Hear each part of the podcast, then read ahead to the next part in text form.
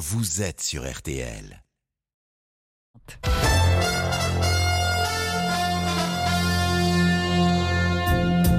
RTL.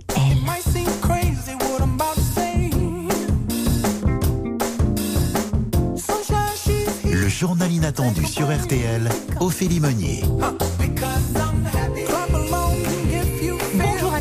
Bienvenue. Vous écoutez RTL dans une station décorée de rouge avec des micros rouges. Le rouge, justement, a longtemps été la couleur porte-bonheur de mon invité. Elle emporte aujourd'hui encore sa profession humoriste. On ne nous dit pas tout. Et maintenant, je prends la pause moins 20. Pincer les joues, pulper les lèvres et hop, 20 ans de moins. Et pourquoi elle tient cette gueule chelou? On dirait une seule meunière. On dit plus les homos, on dit les. On dit plus les gays, on dit les. LGBT, très bien. Laisse les gens baiser tranquille. Elle a été sociétaire des grosses têtes sur RTL, animatrice radio, chroniqueuse dans des émissions de divertissement à la télévision, avec un œil toujours aiguisé sur la politique et sur notre société. En même temps, avec ses spectacles, elle n'a jamais cessé de remplir les salles partout en France. La clé du succès, selon elle, le talent et le travail. Je pense que je suis quelqu'un de très déterminé. Quand j'ai un but, même il y a des obstacles, je lâche pas. Et j'ai eu quand même beaucoup d'obstacles dans mon parcours et je ne me suis pas découragée. Et vous avez bien fait de ne pas vous décourager. Bonjour Anne Romanoff. Bonjour Félix. Ça fait 35 ans que vous régalez le public en vous amusant de tout ce qui fait notre société. La politique, le couple, le sexe, plus récemment les réseaux sociaux, MeToo ou encore les retraites, tout y passe. Dans 15 jours, à l'Olympia, vous réunissez autour de vous vos plus fidèles amis de l'humour pour un spectacle événement. Vous êtes la rédactrice en chef du journal Inattendu ce midi. Alors c'est vous qui avez choisi le programme. On décortiquera l'actualité avec euh, vo- votre regard incisif. On découvrira la femme engagée que vous êtes avec votre invitée Élise Bogossian qui soigne les blessés de guerre. On a une heure en direct pour profiter de votre regard rieur et votre liberté de ton. Et tout de suite, c'est l'info à la mi-journée. À la une, cette nouvelle effroyable de la matinée. Une adolescente de 14 ans a été retrouvée morte dans le Lot-et-Garonne. Son meurtrier présumé a avoué. Il est en garde à vue des précisions dès le début de ce journal. Situation inhabituelle en Égypte en pleine COP27. Les discussions se prolongent alors que les négociations sont compliquées. L'Union européenne menace de ne pas accepter un accord qui ne lui convient pas. Les entreprises françaises plombées par des factures d'énergie grimpantes vont pouvoir bénéficier d'une enveloppe de 10 milliards d'euros. Comment ça marche? C'est Martial You, chef du service éco de RTL, qui nous explique cela dans un instant. La météo, c'est avec vous, Valérie Quintin. Bonjour Valérie. Bonjour. Alors les températures baissent ce week-end, mais certaines villes de France ont quand même un beau ciel bleu hein, aujourd'hui. Oui, ça s'arrange. Malgré tout, on est entre deux dégradations. Donc, on a du soleil en Normandie, en Ile-de-France, en Bretagne, en Vendée, en descendant jusqu'à la Gironde. Ça va rester un peu plus chargé entre les Pyrénées, le Nord et le Grand Est, avec quelques averses, de la neige en moyenne montagne, près de la Méditerranée, du soleil et du vent. Et puis, la Corse, elle restera à l'écart avec de gros orages cet après-midi. Reste qu'effectivement, il fait pas très chaud. 8 degrés à Lille au meilleur de l'après-midi, 9 à Besançon, 10 à Annecy, 11 à Toulouse, 12 pour Paris et Rennes, 14 à Perpignan, 18 à Nice. Merci beaucoup Valérie. À 13h, c'est vous qui faites la météo, hein, Il paraît. Le journal inattendu sur RTL. Et tout d'abord, euh, ce drame dans la commune de Tonins, dans le Lot-et-Garonne. Une affaire qui rappelle étrangement l'histoire de Lola. Une adolescente de 14 ans a été retrouvée morte ce matin à quelques kilomètres de chez elle. Un homme d'une trentaine d'années a avoué le meurtre. Il a été placé en garde à vue. Hier, les parents de la jeune fille avaient donné l'alerte sur sa disparition, ne la voyant pas rentrer du collège. Nous sommes avec Cindy Hubert du service police-justice d'RTL. Cindy, le meurtrier présumé était déjà connu des services de police pour des faits d'agression sexuelle et de viol. Oui, la jeune fille sort du collège vers midi hier, puis elle s'évapore. Ses parents, ne la voyant pas rentrer à la maison, commencent sérieusement à s'inquiéter. L'adolescente a-t-elle été enlevée? Les gendarmes décident alors d'exploiter la vidéosurveillance de la ville. Les images les mettent sur la piste du suspect, un homme de 31 ans, interpellé le soir même, dès hier soir donc. Depuis, cet homme est passé aux aveux. Il a reconnu avoir étranglé la jeune fille. Le suspect a conduit lui-même les enquêteurs jusqu'au corps, retrouvé dans une maison abandonnée à Gonto de Nogaret, à quelques kilomètres de Tonins. Cet homme est toujours en garde à vue ce midi. Le procureur doit faire une conférence de presse ce soir et devrait en dire plus sur le passé judiciaire éventuel du suspect. Les précisions de Cindy Hubert pour RTL. Toujours au volet judiciaire, aujourd'hui se poursuit le procès des dépeceuses de Rouen, Céline Vasselin et Jessica Adam. 30 ans de réclusion ont été requis à l'encontre de la première, 25 ans contre la seconde. C'est Anne Le Hénaf qui est au tribunal pour RTL. Bonjour Anne, ce matin, moment d'émotion, hein, dans la salle d'audience. Oui, elles ont parlé quelques secondes chacune pour donner leur dernier mot. Jessica se lève d'abord, c'est elle l'amie qui a aidé. Elle parle d'une voix calme. Au plus profond de mon cœur, je suis désolée de ce qui est arrivé. Pour la famille de Slimane, pour Slimane, il méritait vraiment pas ça. Je n'ai jamais voulu ça, je regrette profondément. Sa voix résonne sous les plafonds dorés de la cour d'assises. Céline, elle, est en larmes, voûtée, cachée dans ses cheveux blonds. Je regrette énormément tout le mal que j'ai fait. Elle sanglote, quasiment inaudible. Je dois être sanctionnée, je regrette. C'est avec ces mots, et sans doute aussi avec le souvenir des photos de l'autopsie de Slimane, sans tête, sans pied, sans main, que les jurés, cinq hommes et une femme, sont partis délibérer. Merci beaucoup Anne Le On vous retrouve tout à l'heure, hein, Anne, pour le verdict qui doit donc tomber dans l'après-midi. Grosse journée de mobilisation en France pour différentes raisons. Tout d'abord, un raz-de-marée rose et violet attendu dans plusieurs villes. 90 associations, syndicats et partis de gauche appellent à dénoncer les dysfonctionnements de la justice en matière de lutte contre les violences sexistes et sexuelles.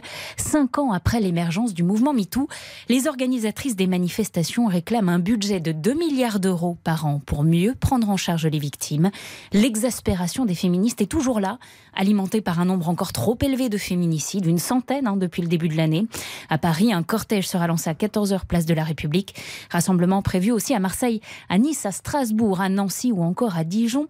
Anne Roumanoff, on pourrait vous y voir dans ces cortèges? Ah oui, carrément. Bah là, j'ai un train parce que je joue ce soir à côté de Lille. Je ne mm. pourrais pas y aller, mais vraiment, je suis très choquée parce qu'il y a des déclarations d'intention en permanence. Il faut faire attention. Il y a plein de gens euh, qui font des efforts pour l'accueil dans les commissariats et tout, mais à un moment, ça suffit pas. Quoi. Il faut, il faut. En fait, les gens se renvoient la balle. Donc on dit ah bah non, mais c'est pas grave mais monsieur, il s'est un peu énervé, madame, calmez-vous. Et, et enfin, moi, je suis par exemple le compte Instagram d'Andrea Bescon, qui est mm. très, très impliquée là-dedans, et elle cite des affaires. Oui, des affaires. Oui, mais c'est incroyable, quoi. C'est tous les jours, il y a des trucs, à un moment, stop, ça suffit. Il faut vraiment que le problème soit pris à bras le corps et les déclarations d'intention, ça suffit, quoi. Faut donner des moyens, faut former. C'est pas la, ni la faute de la police ni de la justice, c'est juste une prise de conscience globale, mais qui doit être appuyée par des vrais moyens. Où c'est qu'on envoie les femmes, comment on les protège, mm. comment on renvoie pas chez elle des femmes qui, qui, sont battues ou massacrées. Enfin, je sais pas. Ça suffit, quoi. Vous vous rendez compte, sans féminicide, c'est tellement énorme, quoi. C'est tous les quatre jours, il y a une femme qui meurt. On est en France. Des femmes en colère soutenues, en tout cas, par la pensée par Anne Roumanoff cet après-midi, à Paris et partout en France. Et puis, autre mobilisation. D'un côté, des pro-corrida, de l'autre, des Antilles. Le sujet suscite des débats enflammés. Ce samedi, à Toulouse, à Nice ou encore à Lyon, des Français manifesteront pour abolir cette pratique. Dans le même temps, à Alès, à Bayonne, à Dax ou encore à Nîmes, les élus, des aficionados et des amateurs de tradition locale vont se rassembler pour défendre ces jeux taurins ancestraux tiennent.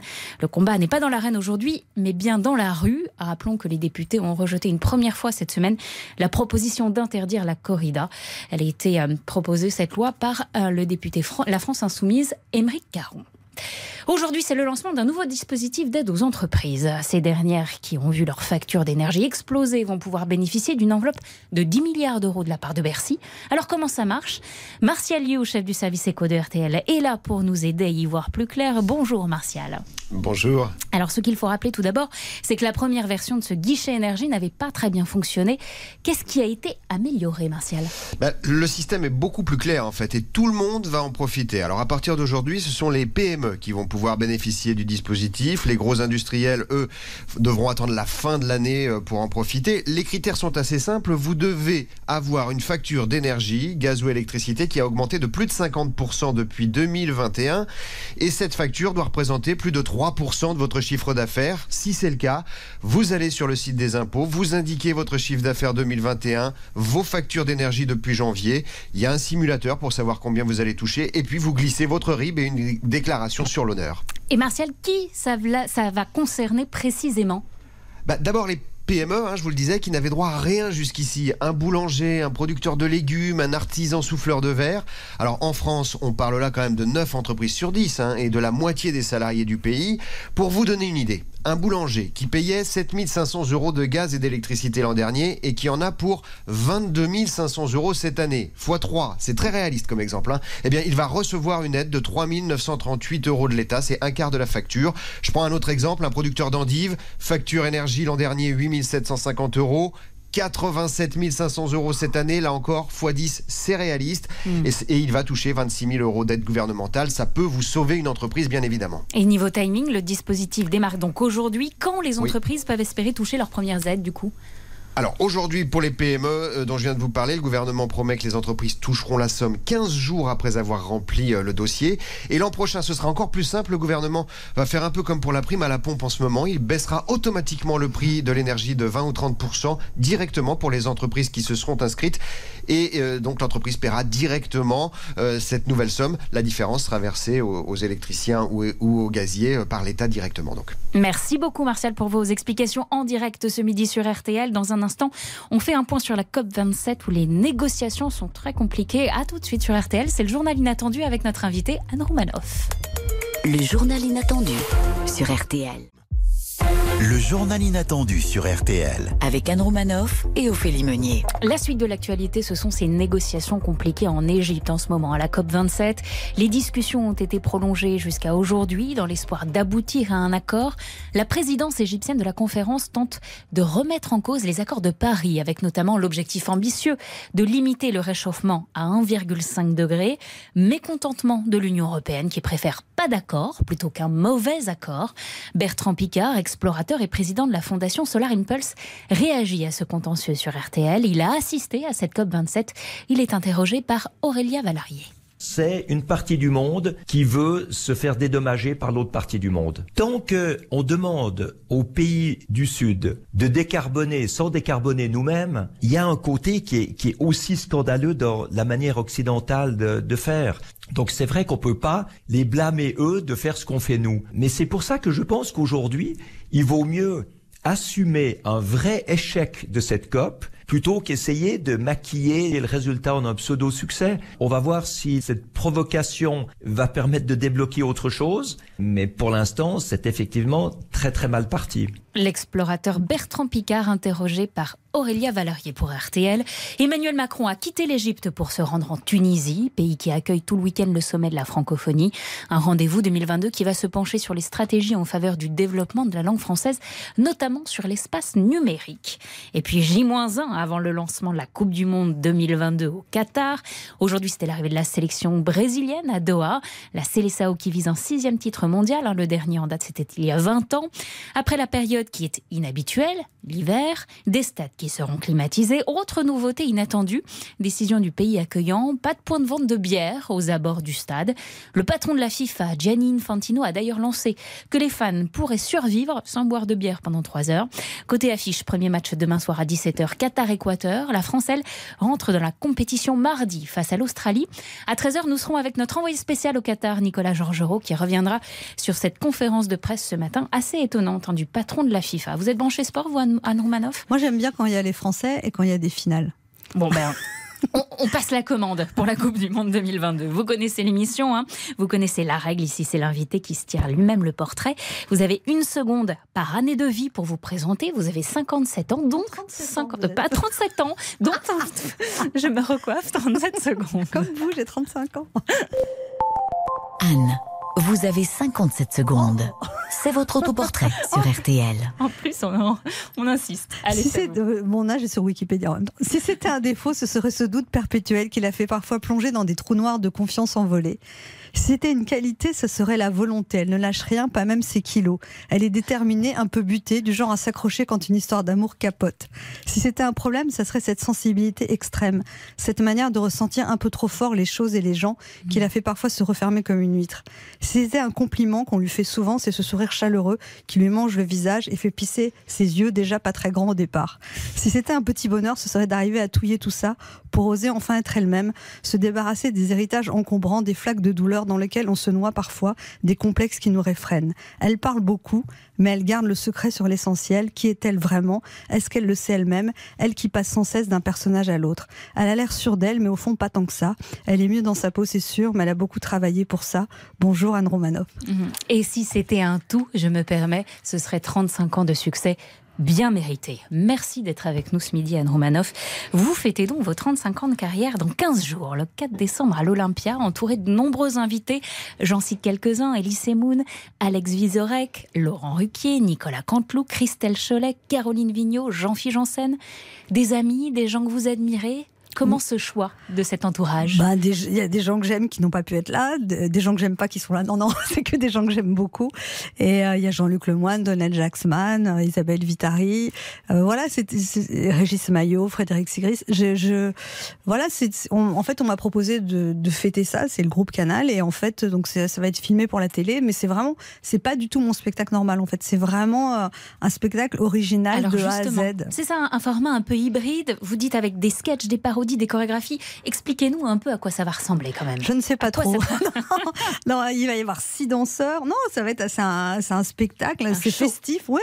C'est un truc très original. Je ne sais pas du tout ce que ça va donner. Non, non, donc en Vous fait, êtes en plein dedans. Euh, oui, non, non, je suis en plein dedans, mais on est très avancé quand même. Et donc, euh, ouais, il y a des danseurs. je vais faire un sketch tout seul au départ, et après il y a beaucoup de numéros en duo, en trio. On reprend des sketchs à moi qu'on a réécrits avec d'autres humoristes. Il y a des sketchs originaux qu'on a créés pour l'occasion. Il y a des chansons, je vous rassure, je chante pas.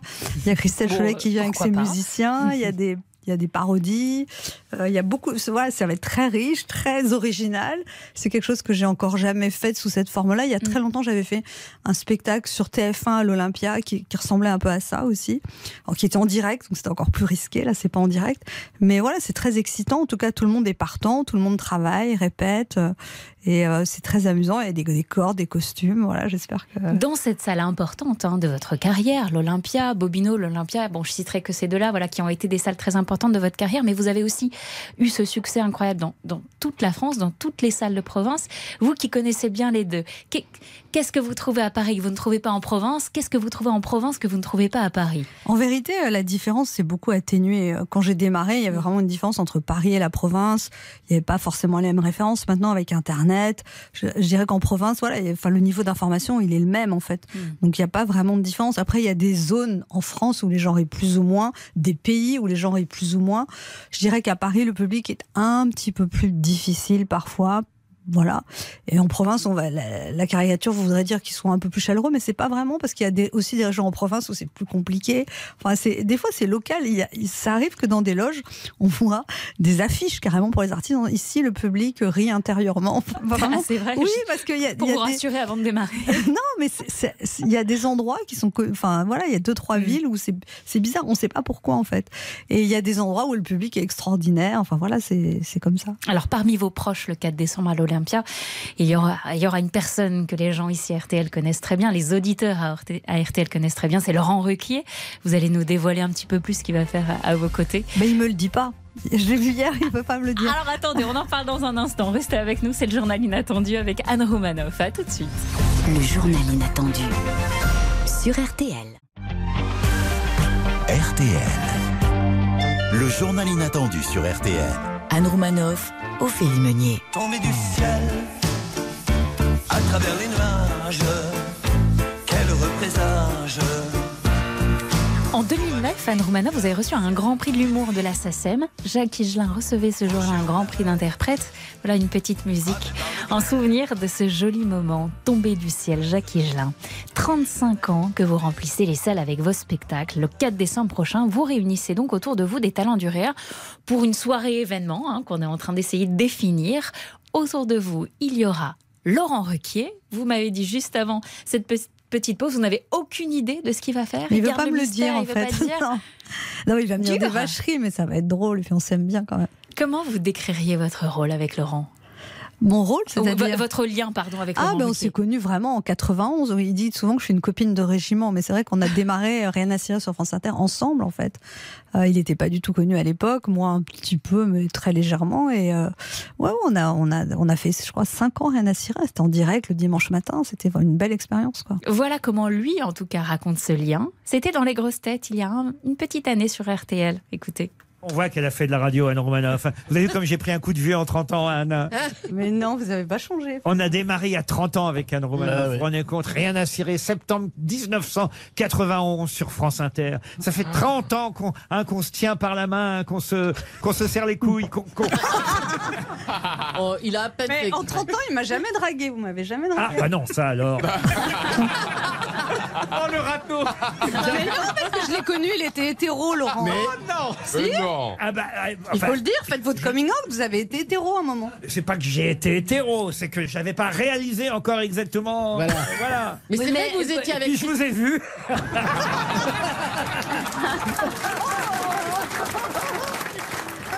C'est quoi la force des grosses têtes? C'est de pouvoir vivre des moments comme ça où finalement tout le monde se lâche et ça s'envoie des oui, pics il y et en a, même temps y a une spontanéité, absolument, une chaleur humaine qui est super. quoi. Et la difficulté aussi. C'est un exercice particulier d'être sociétaire des grosses têtes.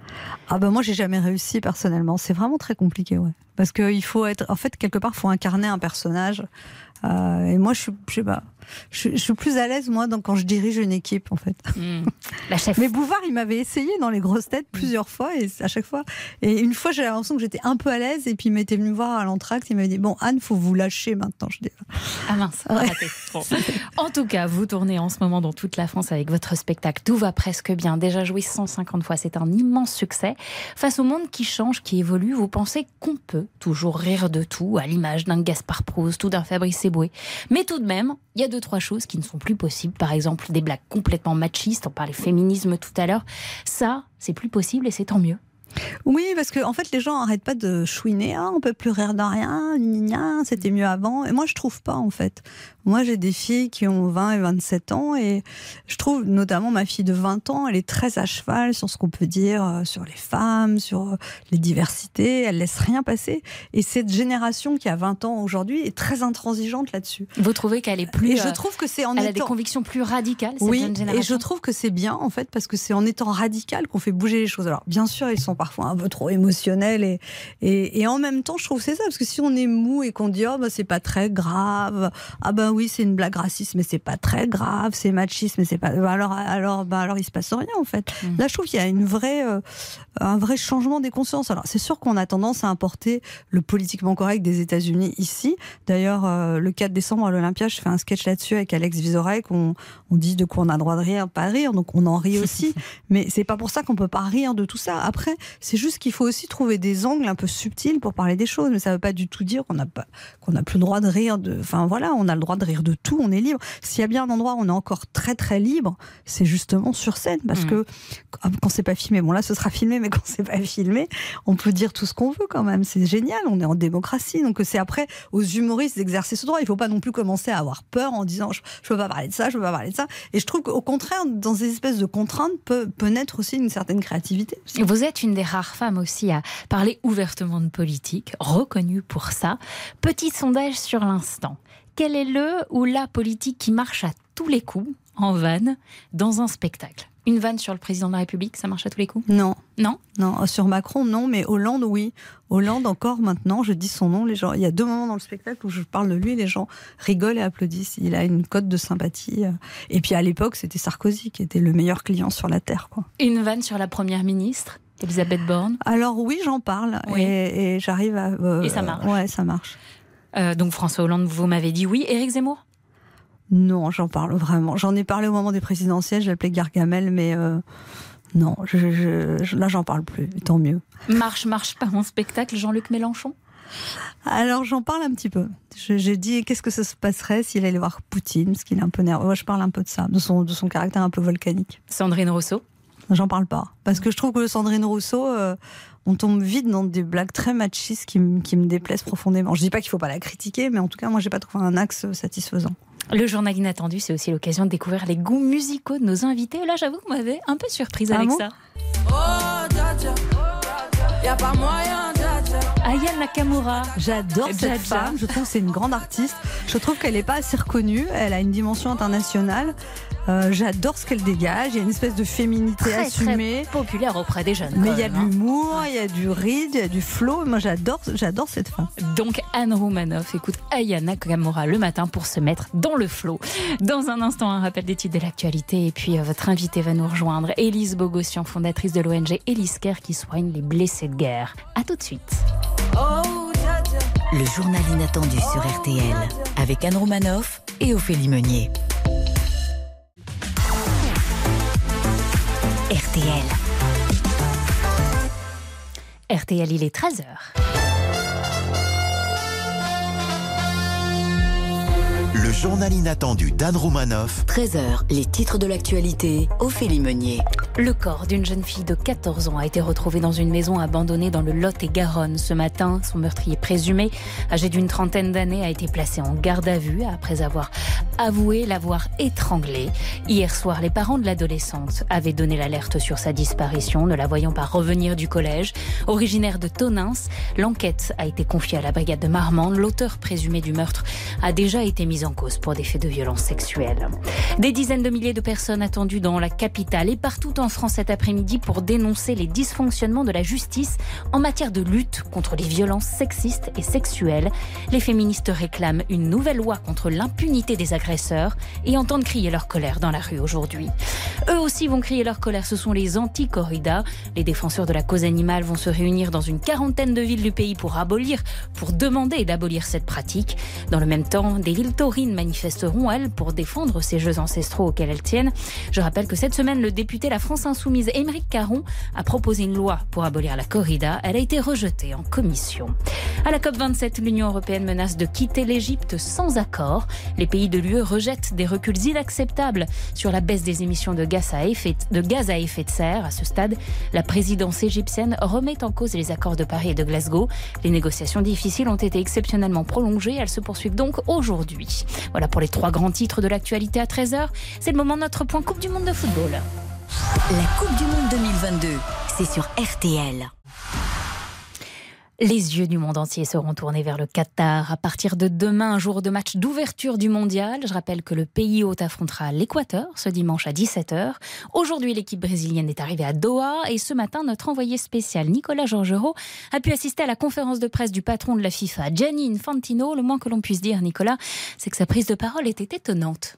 Oui, exercice de style pour euh, le président de, de la FIFA, Gianni Infantino, qui devait répondre aux sujets qui fâchent et qui, dans une formule empreinte de lyrisme, a voulu marquer les esprits. Aujourd'hui, je me sens qatari. Aujourd'hui, je me sens arabe. Aujourd'hui, je me sens africain. Aujourd'hui, je me sens homosexuel. Aujourd'hui, je me sens handicapé. Aujourd'hui, je me sens travailleur migrant.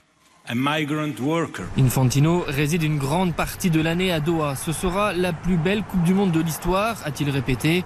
Quand le ballon roule sur le terrain, les gens se concentrent sur cela et c'est ce qu'ils veulent. Plus d'une heure d'intervention sur un ton grave mais surjoué pour surtout rappeler que le monde occidental n'avait pas de leçons à donner au Moyen-Orient. L'Europe et le monde occidental ont donné beaucoup de leçons. Ces leçons, cette vision unilatérale, ce n'est que de l'hypocrisie. Il a lâché le mot sur les critiques, c'est du racisme pur. Et à propos du revirement sur la vente d'alcool entériné hier, il le balaie d'un revers de main. Les supporters, dit-il, peuvent se passer de bière pendant trois heures. Merci Nicolas Georgerot. On vous retrouvera à Doha tout au long de cette Coupe du Monde. À 18h30, notre rendez-vous antenne, c'est On refait le match. Spécial Coupe du Monde avec Christian Olivier, suivi de On refait la Coupe du Monde de 20h à 23h. Et à 13h, c'est notre invité qui donne des nouvelles du temps, la météo par Anne Roumanoff. Des températures en baisse. Et un ciel souvent mitigé cet après-midi, avec des averses fréquentes du nord à l'est, mais aussi en Corse et près des Pyrénées. Normandie, Bretagne, Île-de-France, Touraine, encore Vendée profiteront de quelques belles éclaircies quand le soleil s'imposera pleinement mais avec du vent sur les régions méditerranéennes.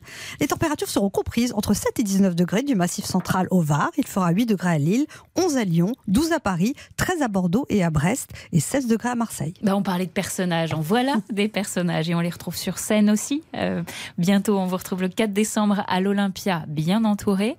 Et souvenez-vous, parlons de toute autre chose aujourd'hui. Découvrons la femme engagée que vous êtes, Anne Roumanoff. Souvenez-vous, ça se passait tous les soirs à 20h, entre mars et mai 2020.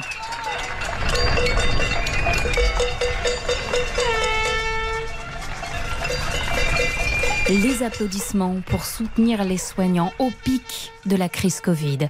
Pendant le confinement, monter sur scène et jouer ne vous a pas manqué pour une bonne raison.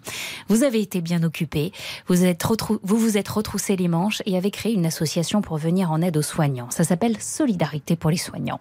La pandémie avait été particulièrement virulente dans le Grand Est, souvenez-vous. Au CHU de Nancy, toutes les petites mains en première ligne ont accepté de regarder dans le rétroviseur et de livrer leurs sentiments. Comment vivent-ils leur travail depuis la fin de la pandémie?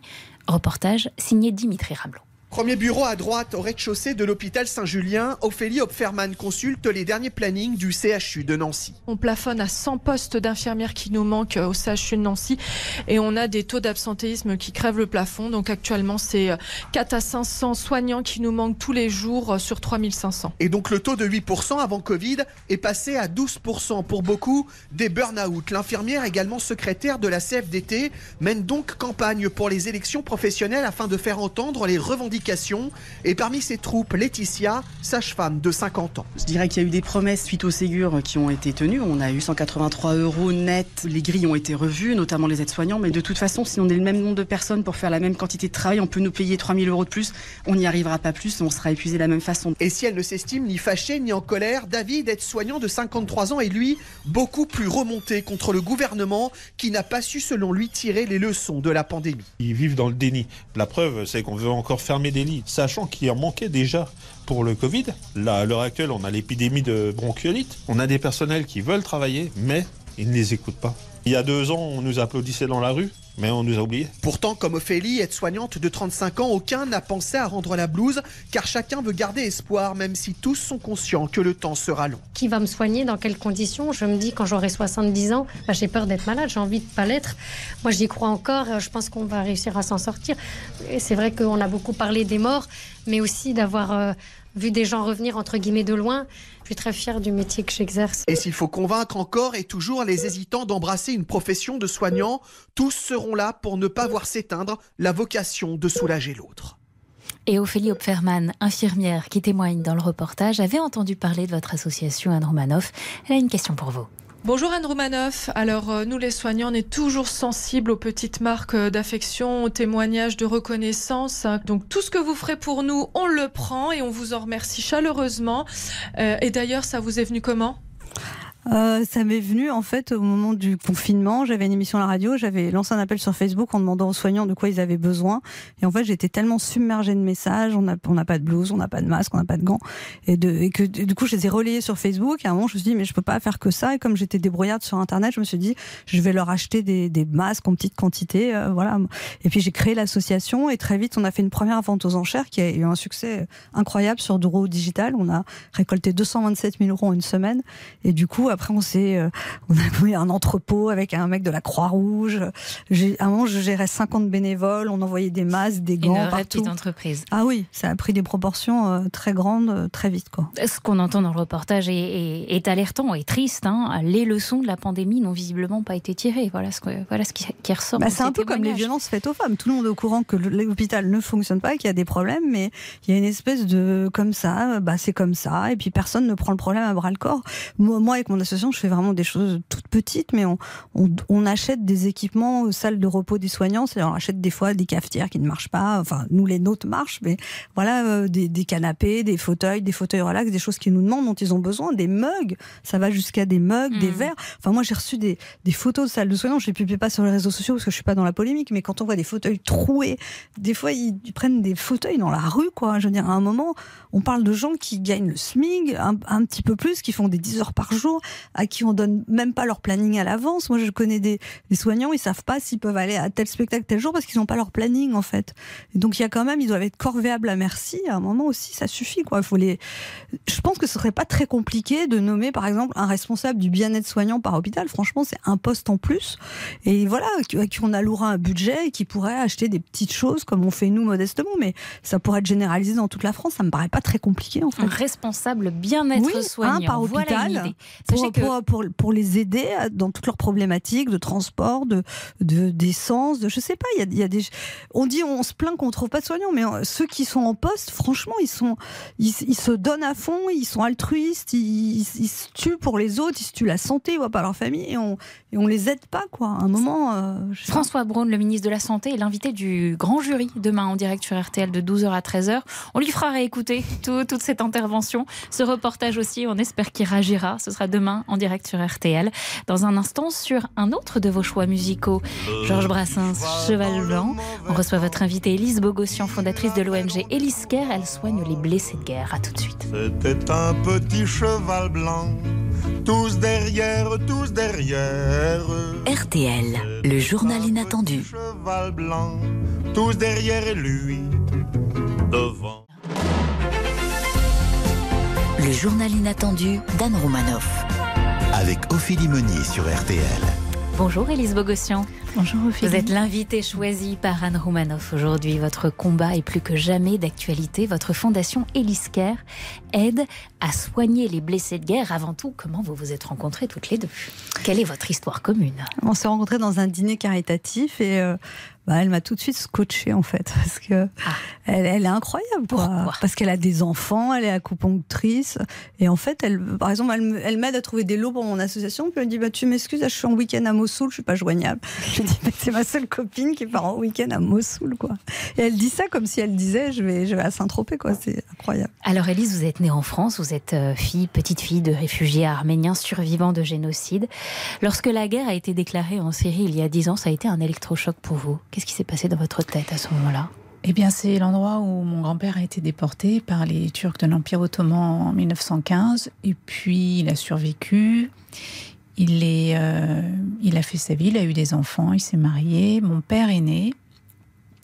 Puis plus tard, euh, mon père a déserté euh, l'armée parce que les Turcs envoyaient au front à Chypre les chrétiens arméniens.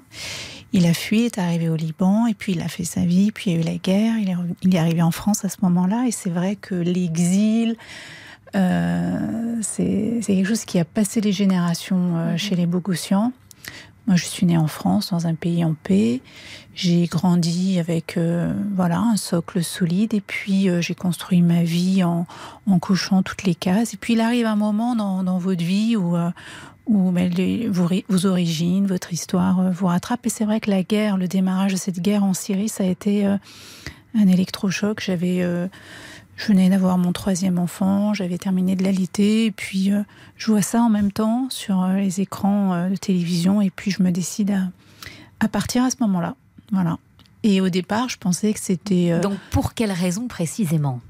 Je voulais soigner. J'ai fait euh, une dizaine d'années d'études en médecine traditionnelle chinoise en Chine. J'avais à la, à la base une formation de neurosciences et avec euh, l'acupuncture dans les milieux, dans les services d'anesthésie, dans les hôpitaux en Chine et au Vietnam. J'ai appris euh, à soigner la douleur, la douleur de tout type de douleur, de blessés, mais aussi euh, d'amputés, puisque au Vietnam, on avait les séquelles euh, de, de- de guerre chez les vétérans. Et, euh, et j'avais envie de, de mettre ça en pratique et d'aller aider en Syrie. Au début, ça n'a pas été simple. hein. Vous n'avez pas été très très bien accueilli. Ben, j'ai pas votre, du tout été reçue parce qu'en fait, votre euh, mé- médecine traditionnelle chinoise. J'étais, vous savez, quand euh, vous allez dans des zones, euh, puis moi je vis la même chose aujourd'hui, hein, quand je reçois des candidatures pour recruter, on ne prend pas des gens qui n'ont pas d'expérience, qui connaissent pas les zones de guerre, qui n'y ont jamais été. Mhm. Donc euh, moi je suis arrivée naïvement, j'envoie mes courriers à MSF une fois, deux fois, cinquante fois, on me répond pas, ou alors Mhm. on me dit bon, écoutez, euh, vous êtes gentil, mais avec ce que vous proposez, puis en plus vous connaissez pas ces régions-là, on, on- on- non, ça va aller. Et en fait, j'ai postulé beaucoup, beaucoup, beaucoup. Ça m'a pris plusieurs semaines, plusieurs mois. Et puis j'ai organisé mon voyage différemment et je suis arrivée euh, dans des équipes locales. Et puis je me suis intégrée ensuite euh, auprès d'équipes euh, de chirurgie chez les Marocains à la frontière euh, syrienne. Ça a commencé comme ça. Puis après, il y a eu un effet boule de neige. J'ai formé sur place les gens, les médecins. Puis dans ces régions-là, vous savez, le problème c'est que il n'y a pas, a pas un accès à la morphine très limité. Donc en fait, vous avez après le, après le réveil en salle d'opération, euh, problème de, de, de la prise en charge de la douleur qui est extrêmement problématique. Et puis tout le problème de contrefaçon des médicaments. Donc l'acupuncture en ces moments-là, bah, c'est une alternative C'est une teste. bonne alternative. Et puis quand on voit que ça C'est marche, complémentaire. ça, ça, Ça donne envie de continuer. Voilà. Récemment, Anne Roumanoff et Lise Bogossian, vous avez uni vos forces pour aider les blessés en Ukraine. Comment ça s'est passé? Bah, en fait, euh, quand il y a eu l'Ukraine, je l'ai appelée parce que comme elle est spécialiste des zones de guerre, je me suis dit, folle comme elle est, elle doit y aller. Et en fait, je l'ai appelée. Évidemment, elle y allait. Elle, avait, elle, était, elle était déjà en train de préparer un camion. Et donc, j'ai dit, de quoi tu as besoin? Donc, on lui a acheté avec mon association des, des kits pour les soignants parce que moi, je, je suis vraiment sur les soignants et pas, j'essaye de, de me focaliser, je ne pas aider tout le monde. Quoi. Et en fait, suite à ça, Cédric euh, Monet, mon adjoint dans l'association, il, il, il s'est mis à appeler euh, des marques et il a réussi à remplir deux camions, en fait, c'est ça hein Trois. Trois camions. Trois avec, euh.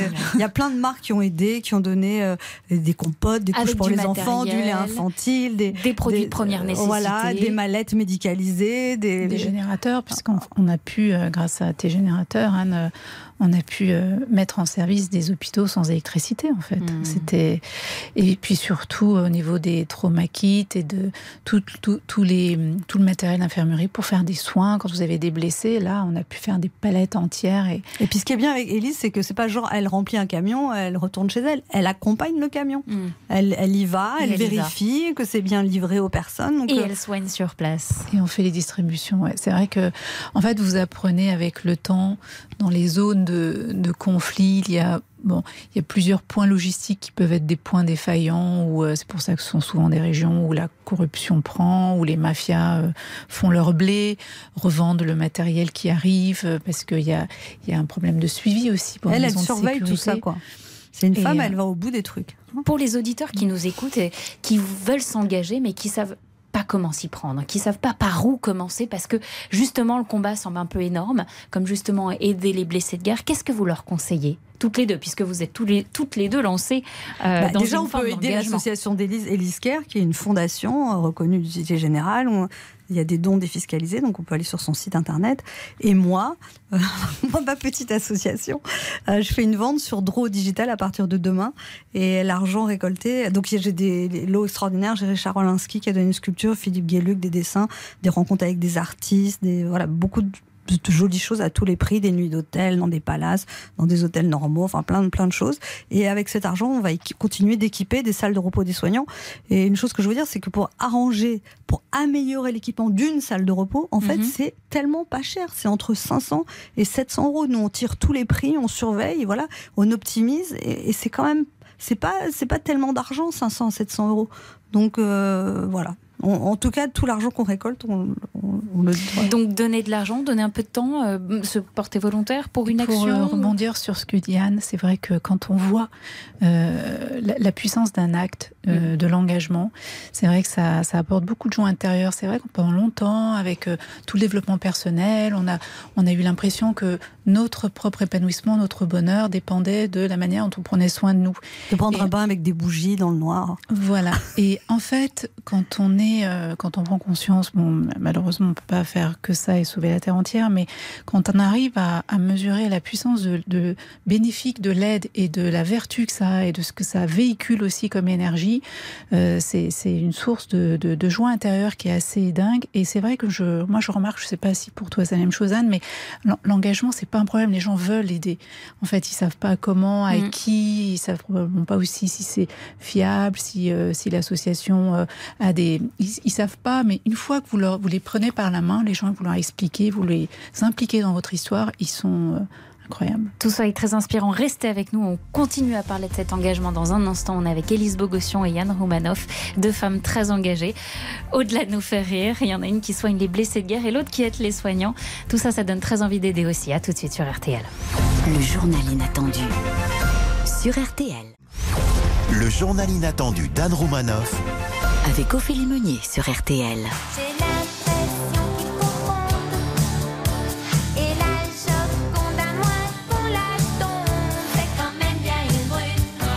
Sais que vous aimez beaucoup Lio. Et puis aujourd'hui, on s'est dit qu'il y avait deux brunes qui comptaient pas pour des prunes dans ce studio. Bon, vous êtes blonde, on vous aime bien quand même. si, c'est très sympa. Élise Bogossian, vous êtes l'invitée choisie par Anne Roumanoff. Aujourd'hui, vous êtes fondatrice de la... Non, vous êtes la créatrice de la fondation Élise Care qui soigne les blessés de guerre. Vous êtes intervenue en, U- en Ukraine aussi main dans la main avec Anne Roumanoff récemment. Une petite expérience. Peut-être on, partait- on parlait il y a un instant euh, de, de ces auditeurs, peut-être qui nous écoutent, qui ont envie de s'engager, qui savent pas trop comment s'y prendre.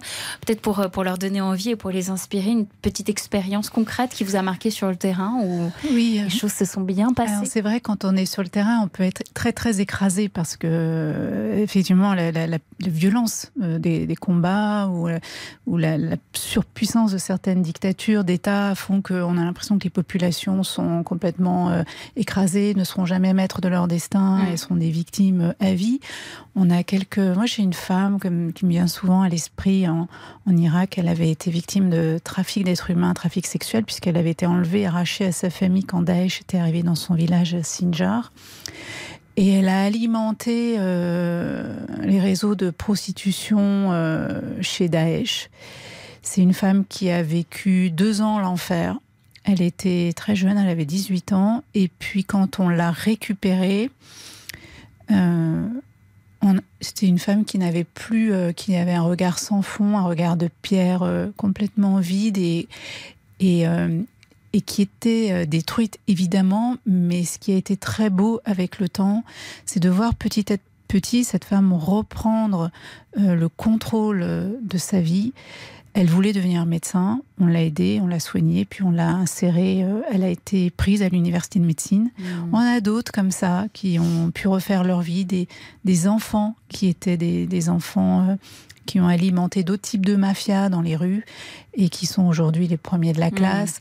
Il y a quand même, euh, voilà, il y a quand même souvent euh, des clins d'œil que la vie vous fait pour vous dire continue, même si c'est pas, voilà, pas tous les jours évident. Et je voulais mentionner votre livre aussi, Élise Bogossian, Prévenir et soulager. Ça sort cette semaine aux éditions Robert Laffont. La semaine prochaine, en fait, dans, dans quelques jours. Prévenir et soulager. Plutôt que intervenir après, vaut mieux essayer d'intervenir avant.